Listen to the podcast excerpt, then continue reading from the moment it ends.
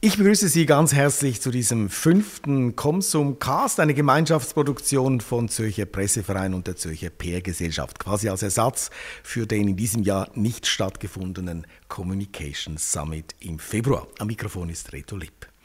Ja, wir führen Gespräche mit Persönlichkeiten aus der Medien- und Kommunikationsbranche, immer unter dem Obertitel Was hat Corona mit uns gemacht? Was hat sich verändert? Was wird bleiben? Heute bei mir im Studio ist Dagmar Laub. Sie ist seit 2015 Leiterin Unternehmenskommunikation der Zürcher Kantonalbank. Sie ist auch Mitglied der Direktion und sie ist verantwortlich für die Transformation der Kommunikationsabteilung zu einem Corporate Newsroom. Die ZKB hat 5000 Mitarbeiter, ist eine Universalbank und sie ist eine öffentlich-rechtliche Anstalt, also im Besitz des Kantons Zürich. Dagmar Laub, herzlich willkommen. Danke. Ja, meine erste Frage, die ich allen Gästen stelle, was hat Sie Corona ganz persönlich gelehrt? Also es sind zwei Sachen. Zum einen, die IT und die digitalen Kommunikationsplattformen machen vieles möglich, aber sie ersetzen nicht die persönlichen Kontakte mit Freunden, Kollegen, Familie. Und von dem her freue ich mich, wenn hoffentlich in absehbarer Zeit ich auch mein Team wieder um mich herum habe obwohl wir wirklich viel profitiert haben von diesen Plattformen, die Möglichkeiten, die es gab, aber eben das Persönliche vor Ort, das fehlt. Und äh, der zweite Punkt, die Herausforderung Homeoffice und Homeschooling unter einen Hut zu bekommen, das war so wirklich eine Herkulesaufgabe. Im Lockdown saßen mein Mann und ich, wir sind beide berufstätig und unser damals zehnjähriger Sohn über einige Monate zu Hause und haben wirklich versucht, alles unter einen Hut zu bekommen. Und es gab zuweilen Situationen, da hatte ich größere Angst, an dem Elektrosmog zu erkranken, der im Haus herrschte, als an Covid, weil es im ganzen Haus klingelte und piepte und alle an den Telefonkonferenzen waren oder in, in, in, in Chatforen. Äh, das war eine spannende, herausfordernde Zeit, aber im Nachhinein muss ich sagen, es war die intensivste und auch eine der schönsten Familienzeiten, die wir hatten. Also man hat ganz intensiv Zeit verbracht, aber mhm. wir hoffen doch, dass wir da nicht wieder zurück Nein, müssen in eine solche Situation. Nicht. Sind jetzt alle immer noch im Homeoffice bei Ihnen in der Kommunikationsabteilung oder geht man so langsam aber sicher wieder zurück ins Büro? Teils, teils. Ein großer Teil ist noch im Homeoffice, aber situativ sind einzelne Leute vor Ort. Aber immer unter Einhaltung der Sicherheitsmaßnahmen. Die ZKB hat ausgerechnet im März 2020, also wo die Corona-Krise so richtig begann, einen Newsroom gestartet. Mhm. Ob das Glück oder Unglück war, das wollen wir nachher noch herausfinden. Mhm. Es kann ja Glück sein, dass man eine neue Plattform hat, aber andererseits auch Unglück, weil man natürlich am Anfang noch einige Kinderkrankheiten hat. Mhm. Aber doch vielleicht noch mal einen Schritt zurück. Das war ja eine lange Planung, die das mhm. bedingt hat. Wann begann das und warum überhaupt ein Newsroom für die ZKW? Der Newsroom ist aus meiner Sicht die Schaltzentrale der Kommunikation in dieser digitalen Welt, in der wir uns befinden. Und äh, das Modell des Newsrooms hilft aus meiner Sicht ganz stark, die Komplexität, die wir jetzt in der Kommunikation haben, zu reduzieren durch ähm, klare Prozesse ähm, und, und, geordnete Abläufe. Und äh, das war ein Punkt, äh, wo wir gesagt haben, okay, wir sind gut aufgestellt, aber es ist jetzt der Zeitpunkt, das war eben ähm, im, im, im Herbst 2018, wo wir gesagt haben, okay, jetzt ist der Moment da, wo wir die Kommunikation mhm. weiterentwickeln, um auch nochmals effizienter zu werden in der Kommunikation. Man könnte ja ein bisschen auf die Idee kommen, das wird jetzt einfach den Medienfirmen abgeschaut. Die großen Medienfirmen, Ringe hat mhm. einen Newsroom, SRF hat inzwischen einen genau. Newsroom und sind nicht alle wahnsinnig zufrieden damit. Und jetzt kommen die Firmen auch noch mit Newsrooms. Ist das wirklich notwendig? Ich glaube, es, es, ist notwendig und es hilft uns. Das ist die Erfahrung, die wir gemacht haben. Wir sind sehr froh, haben wir diesen Schritt gemacht, weil ähm, und sowohl wir als auch in der Organisation sind die Unterschiede bemerkbar und wir verfolgen natürlich sehr eng auch, was passiert bei den klassischen Medien und stellen uns natürlich auch die Fragen, was heißt das für uns in der Unternehmenskommunikation? Und der Newsroom hat wirklich geholfen, Prozesse zu vereinfachen und effizienter zu werden. Sie haben aber auch geschrieben irgendwo, dass diese Transformation auch Bauchschmerzen ausgelöst ja. hat. Es gab Zustimmung, es gab Ablehnung. Was waren denn die Argumente dagegen oder wo, wo gab es die meisten Bauchschmerzen? Ähm, Bauchschmerzen Hm, ich glaube, es gab sehr viele Fragen einfach aus der Verunsicherung der Leute heraus. Also wir haben ja jeden Stein hochgehoben und geschaut, macht das noch so Sinn, wie wir es machen? Müssen wir neue Prozesse? Brauchen wir neue Kanäle? Ähm, wir haben zum Beispiel das bestehende Medienteam aufgelöst und äh, mit den Themenmanagern zusammengelegt. Also die Themenmanager machen heute ihre Themen zusammen mit dem Business, beantworten aber auch Medienanfragen, sind in Kontakt mit den Medien. Das sind natürlich große Veränderungen. Und da ist es selbstverständlich, dass die Leute sich Fragen stellen, kann ich das, möchte ich das, wie stark verändert es meinen Job, bringe ich das nötige Wissen mit. Und da ist es wirklich sehr wichtig, und das ist ein großes Learning, ähm, dass man sich wirklich genügend Zeit nimmt, um auf alle diese Fragen einzugehen, diesen Ängsten zu begegnen. Und auch im Entwicklungsprozess vom Newsroom. Man kann den ja nicht ab Stange kaufen, die Leute frühzeitig mit einbezieht, dass sie mitgestalten können und diese Prozesse auch selbst prägen und können. Und wie viele Leute sind jetzt da in diesem Newsroom und was sind das jetzt für Berufsbilder da? Ja. Sind die jetzt neu? Gibt es ja jetzt neue Berufsbilder? Ähm, zu Ihrer ersten Frage, wir sind, also in der Unternehmenskommunikation sind wir 20 Leute und wir nehmen natürlich im Newsroom auch relevante Schnittstellenpartner dazu. Also es sind Vertreter vom Marketing sind dabei, sind Vertreter von so unserem Chief Investment Officer dabei und jederzeit, ähm, auch zu Beginn äh, von Corona, haben wir natürlich Vertreter aus, dem, aus der Pandemie-Taskforce mit dazugenommen. Das ist ja ein offenes Konstrukt, wo man die Möglichkeit hat, je nach Thema schnell Leute hinzuzunehmen, um Themen zu diskutieren. Und ähm, es hat neue Berufsbilder gegeben. Wir haben alle Berufsbilder neu geschrieben. Es gibt neu den Chef vom Dienst, das kennt man ja von der Redaktion, der auch die Verantwortung im Newsroom hat. Es gibt die Themenmanager, die Themenmanagerinnen, die auch die Medienarbeit jetzt mitmachen. Also es gibt keine eigenen Media Relations Manager mehr. Aber wir haben nach wie vor ein Head Media Relations, weil ja auch die klassischen Medien für uns sehr wichtig sind, der die Themenmanager coacht. Dann haben wir die Medien- oder Kanalmanager, wir haben einen Textchef und wir haben auch ein Multimedia-Team, weil wir sehr stark auf, das, äh, auf, auf, auf Bewegtbild setzen mhm. und uns auch in dem Bereich sehr stark weiterentwickeln. Da kommen wir noch drauf. Mhm. Zwei Maximen haben Sie, habe ich gelesen. Eine Maxime heißt Story First. Mhm. Was heißt das? Im Zentrum steht das Thema und die Geschichte. Also wir denken wirklich in Themen und Geschichten und entscheiden dann, welches Format, in welchem Format erzählen wir die Geschichte und auf welchem Kanal. In also welchem Format heißt zum Beispiel über Video oder über, über Video, einen Text genau. oder über eine Grafik oder so? Genau, also dass wir wirklich gucken, ist es ein Thema, das deskriptiv besser funktioniert in Form von einem Interview oder ist es ein geschriebener Beitrag?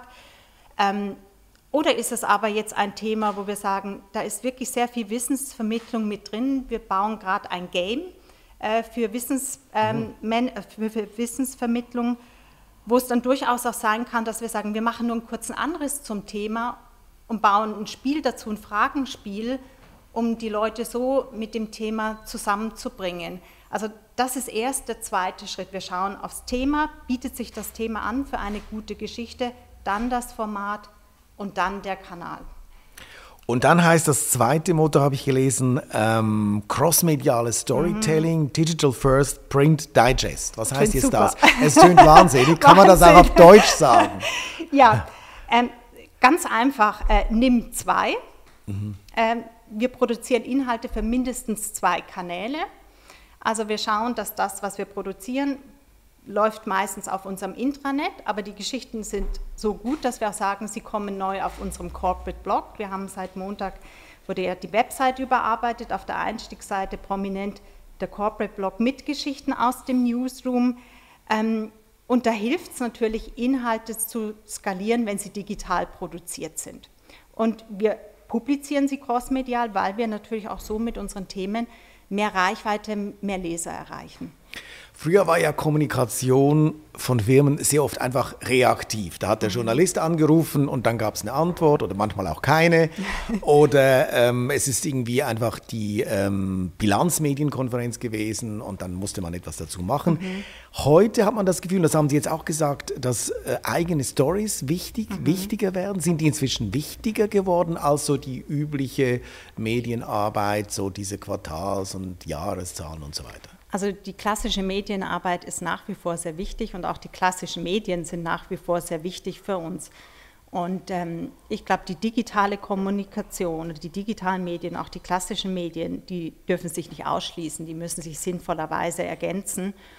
Und wir haben ja jetzt bei uns äh, durch den Newsroom ja auch ähm, das Medienteam in dem Sinn verstärkt, beziehungsweise die Medienarbeit auf mehr Schultern verteilt, mhm. Indem wir sagen, die, die Themenmanager, die ja jeden Tag im Gespräch mit ihren Businesspartnern sind, äh, die machen auch die Medienfragen dazu. Also das heißt, sie sind viel tiefer in ihrem Thema drinnen und können so auch der bessere Ansprechpartner sein für die klassischen Medien.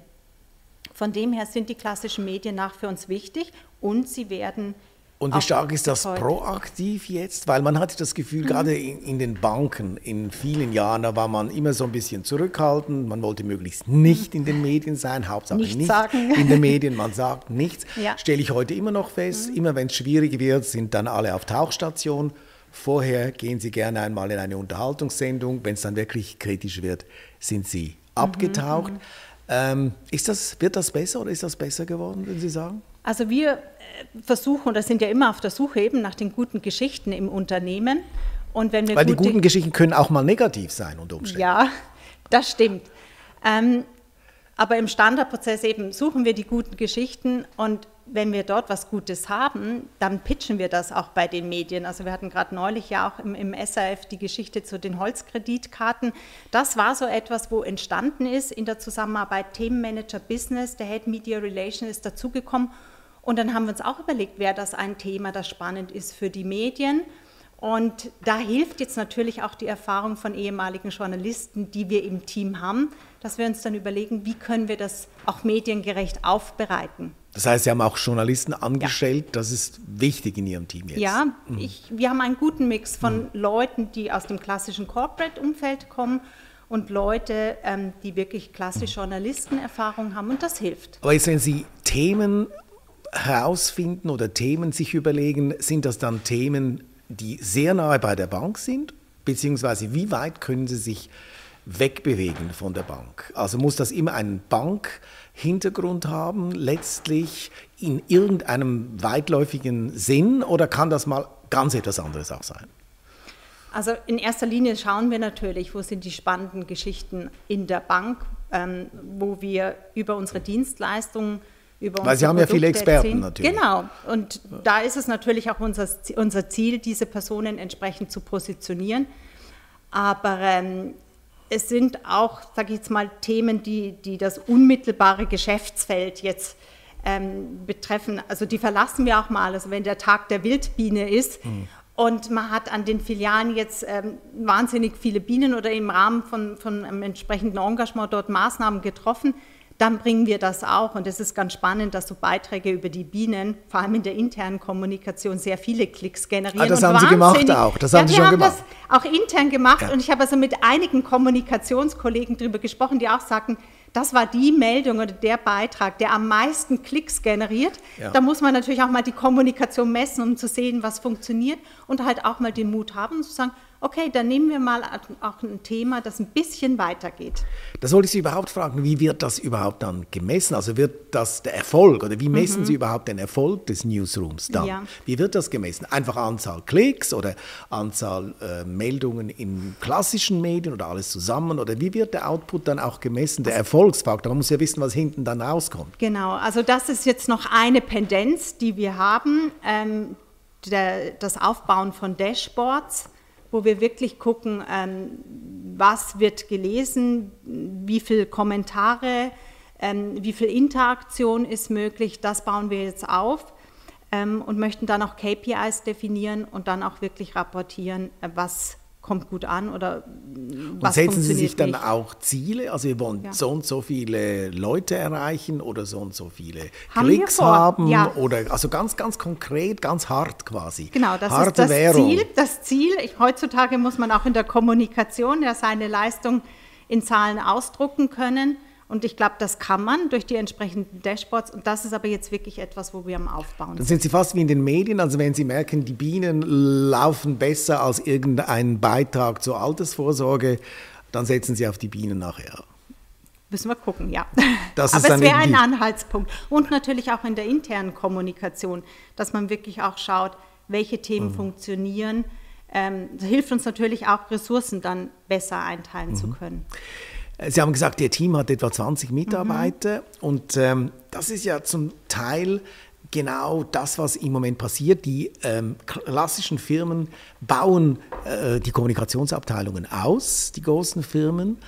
Und auf der anderen Seite die klassischen Medien bauen ihre Wirtschaftsredaktion zurück. Also es gibt hier ein totales Ungleichgewicht, das sich immer mehr verstärkt. Ähm, ist das nicht auch ein bisschen eine Gefahr, dass letztlich ähm, die Unternehmenskommunikation, die PR könnte man auch sagen, am Schluss überwiegt, weil dem gar nichts mehr gegenübersteht äh, an, an, an unabhängigen Journalismus?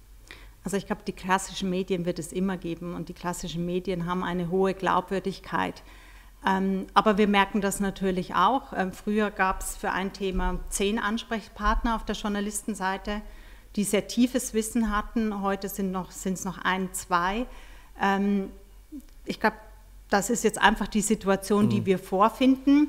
Ähm, wir haben aus, äh, in der Unternehmenskommunikation jetzt nicht mehr Ressourcen aufgebaut, sondern das war der Bestand, der mhm. Personalbestand, den wir hatten. Ähm, wir versuchen ja gerade durch dieses Newsroom-Modell effizienter zu werden und mit den Ressourcen, die wir haben, diese optimal einsetzen zu können. Ähm, und dort versuchen wir natürlich, auch wenn wir jetzt Journalisten im Team haben, natürlich den Journalisten draußen bei den klassischen Medien optimal als Partner die optimal unterstützen zu können. Aber den Umstand, dass in den klassischen Medien einfach die Journalisten ausgehen, da ausgehen ja. ähm, das da frage ich mich eben, brauchen Firmen heute überhaupt noch die klassischen Medien?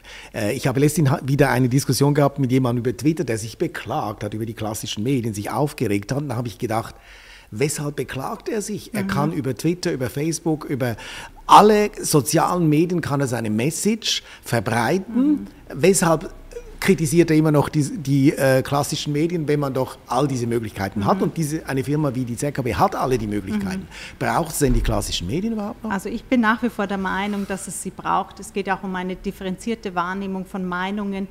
Und ich glaube, ähm, in, in einem Land wie der Schweiz ist es nach wie vor wichtig, dass es beide Perspektiven gibt. Und wie gehen Sie mit gibt. Kritik um? Weil man hat manchmal das Gefühl, also Kommunikationsabteilungen sind äh, ein bisschen kritikresistent bzw. haben Mühe, wenn sie mal äh, in einer Zeitung irgendeine Kritik am Chef der Firma lesen, dann gibt es schon die große Aufregung schon, wenn es relativ, also das ist mein Eindruck, Aha. relativ wenig, ein paar kritische Worte können schon genügen, um ganze Kommunikationsabteilungen in die Sätze zu bringen.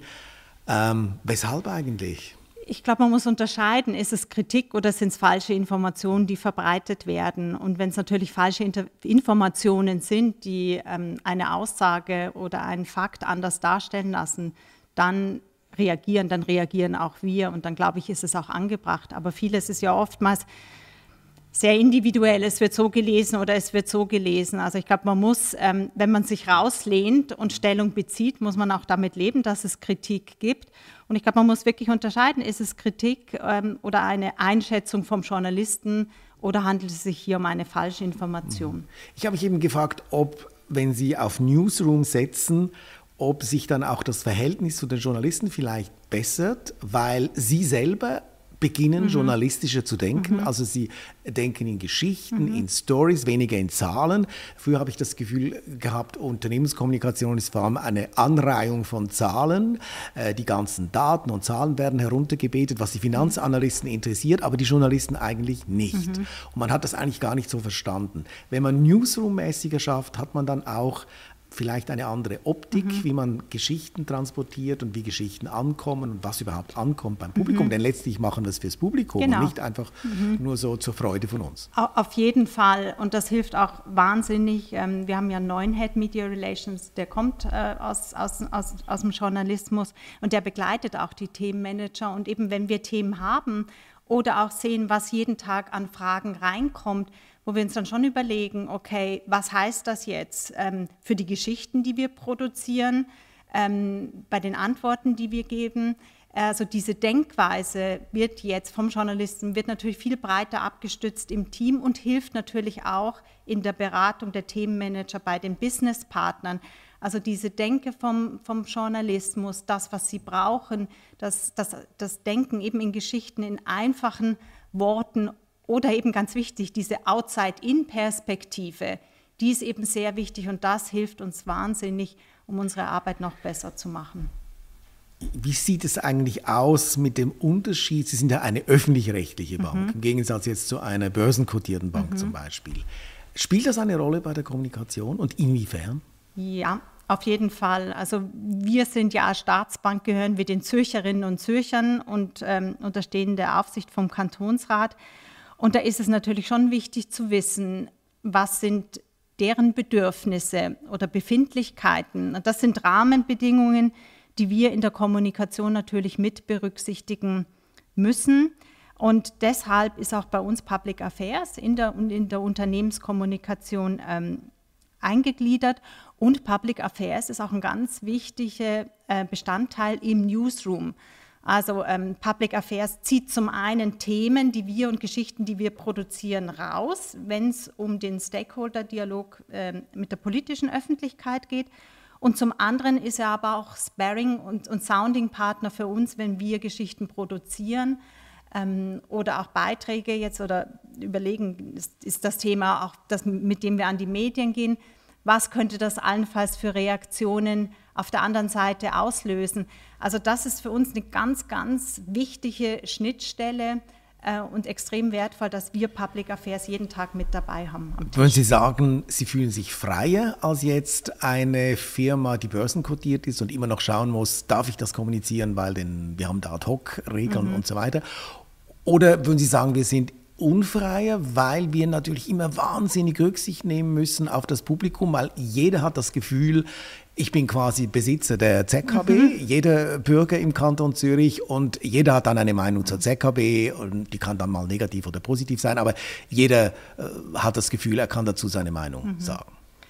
Ich finde es spannend. Ich glaube, es ist ja eine, eine Rahmenbedingung, Bedingung, die man kennt, zu der man bewusst Ja sagt und wir versuchen es in der Kommunikation so gut wie möglich zu handeln und sind natürlich dadurch auch immer in einem sehr intensiven Kontakt und Austausch mit Schnittstellenpartnern, ähm, damit die Kommunikation wirklich stimmt ähm, und passt. Also von dem her würde ich es jetzt nicht als Hemmschuh sehen, sondern es ist wirklich eine spannende Herausforderung. Muss man offensiver sein, wenn man äh, quasi ähm, öffentlich-rechtlich ist? Also in einer Krise zum Beispiel, die die Bank betrifft, muss man da offensiver informieren als jetzt zum Beispiel Ihre Kollegen der Großbank? Also ich glaube, in der Krise ist es ja immer gut, wenn man eine gewisse Offensivität und Transparenz hat. Ja, also es kommen dann in dem Moment natürlich verschiedene Anspruchsgruppen auf einen zu. Ähm, gut, es ist die Frage, was ist alles offen, öffentlich und was läuft dann auch wirklich ähm, äh, unter den einzelnen äh, Gesprächspartnern. Es wird ja nicht alles auf der öffentlichen Bühne ausdiskutiert, aber man muss es mitdenken und muss diese verschiedenen Zielgruppen im, im Kopf haben, um dann auch die Kommunikation entsprechend äh, zielgruppengerecht vorzubereiten. Apropos Krise, die ZKB ist ja im Moment nicht in den Schlagzeilen in Sachen Krise, aber andere Institute schon. Wie stark wird eigentlich so Krisenkommunikation auch vorbereitet? Kann man das überhaupt vorbereiten? Mhm. Und wie stark macht man das auch? Denn plötzlich kann es sein, dass irgendwo brennt mhm. und dann muss es passieren und hilft da der Newsroom auch? Ja, also wir haben es ja jetzt gerade erlebt äh, während Corona. Das ist ja jetzt auch so eine Art Krise. Äh, und wir haben äh, auch das ganze, die, ganze, die ganze Krisenkommunikation über diesen Newsroom gemacht, was uns sehr geholfen hat. Und ja, ähm, die Unternehmen bereiten sich vor auf Krisen. Ich bin auch bei uns im Kernkrisenstab äh, der Notfallorganisation dabei. Da gibt es Drehbücher, da gibt es regelmäßige Tests, da werden Alternativkanäle ausprobiert. Also das wird wirklich regelmäßig mhm. geübt, dass man ähm, nicht so sehr überrascht wird, sondern wirklich auch Ablaufpläne, Prozesse hat, die man dann schnell zücken kann. Man hat einfach das Gefühl, kann. dass zwar die Pläne alle wunderbar ja. geübt und in der Schublade sind, aber im Notfall werden sie nicht rausgeholt, weil einfach die Chefetage sagt, wir sagen jetzt mhm. nichts. Ähm, kann sich die Kommunikation, nein, die kann sich nicht über die Chefs hinwegsetzen. Also quasi das Problem ist dann der Kopf der Bank, wenn es mit der Kommunikation nicht funktioniert? Oder wie würden Sie das sagen? Ja, aber Kommunikation. Sind die Chefs eigentlich nicht in vielen Fällen kommunikationsresistent, beratungsresistent in Sachen Kommunikation? Ich glaube, es ist die Rolle der Kommunikation, auf, gerade in Krisenkommunikation, ja darauf hinzuweisen und zu beraten, was einzelne Kommunikationsschritte auslösen können. Und ich glaube, das ist einfach wichtig, dass man dort auch aus Sicht Kommunikation hartnäckig bleibt und seine Punkte macht, aber am Schluss, ja, entscheidet der Chef. Es ist fast wie bei der Corona-Taskforce, man berät den Bundesrat, aber was der Bundesrat dann macht, ist seine Sache. Das ist hier auch so, der Chef macht dann sowieso was Letztendlich muss einer entscheiden. Mhm aber ähm, die Stimme der Kommunikation wird schon gehört. Jetzt wollte ich Sie noch fragen, Newsroom, kann mich gut erinnern, äh, Nestle hat mal einen Newsroom vor Jahren eingerichtet mhm. und zwar einfach deshalb, weil sie das Gefühl gehabt haben, in den sozialen Medien passiert so viel über uns und wir mhm. haben das nicht unter Kontrolle. Wir wissen gar nicht, was da passiert. Mhm. Da platzen dann plötzlich irgendwelche Skandale auf. Wir machen den Newsroom eigentlich vor allem deshalb, um zu wissen, weltweit, was in den sozialen Medien über uns geschrieben mhm. wird. In den klassischen Medien auch, aber vor allem auch in den sozialen Medien. Ist das auch ein Aspekt? Also screenen Sie jetzt täglich, ist das Teil der Newsroom-Arbeit, man screent was über Twitter, über Facebook, was überall läuft über die ZKB, um dann Gegensteuer zu geben, wenn sich plötzlich irgendein äh, Shitstorm zum Beispiel anbahnt? Also äh, die sozialen Medien, die wurden auch schon im Vorfeld gemonitort, mhm. die klassischen Medien mhm. auch. Das, das gab es ja schon vor dem Newsroom. Und wir haben ja das, was wir bisher hatten, jetzt weiterentwickelt. Also man schaut sehr, sehr wohl, was passiert in den klassischen Medien, was passiert in den sozialen Medien, was wird da diskutiert, braut, braut sich da irgendetwas zusammen. Also es ist ein großes, ein gutes Monitoring-Tool, um auch zu schauen, gibt es Issues, haben wir auch für uns alles auf dem Radar, können wir reagieren, gibt es vielleicht Diskussionen, wo man sich sinnvollerweise einklickt oder beobachtet man erst. Das wird natürlich, ähm, wurde vorher schon gemacht und werden wir jetzt auch im Newsroom noch intensiver machen. Und klinken machen. Sie sich manchmal ein? Weil ich bin immer wieder erstaunt, mhm. es gibt, wenn ich zum Beispiel auf Twitter Meldungen oder irgendetwas habe, dann gibt es manchmal Firmen oder Organisationen, die sehr konsequent sofort sich mhm. einmischen und sagen, so ist es aus unserer Sicht und so. Äh, von vielen Firmen hört man aber gar nichts. Also mhm. wie, wie konsequent machen Sie das?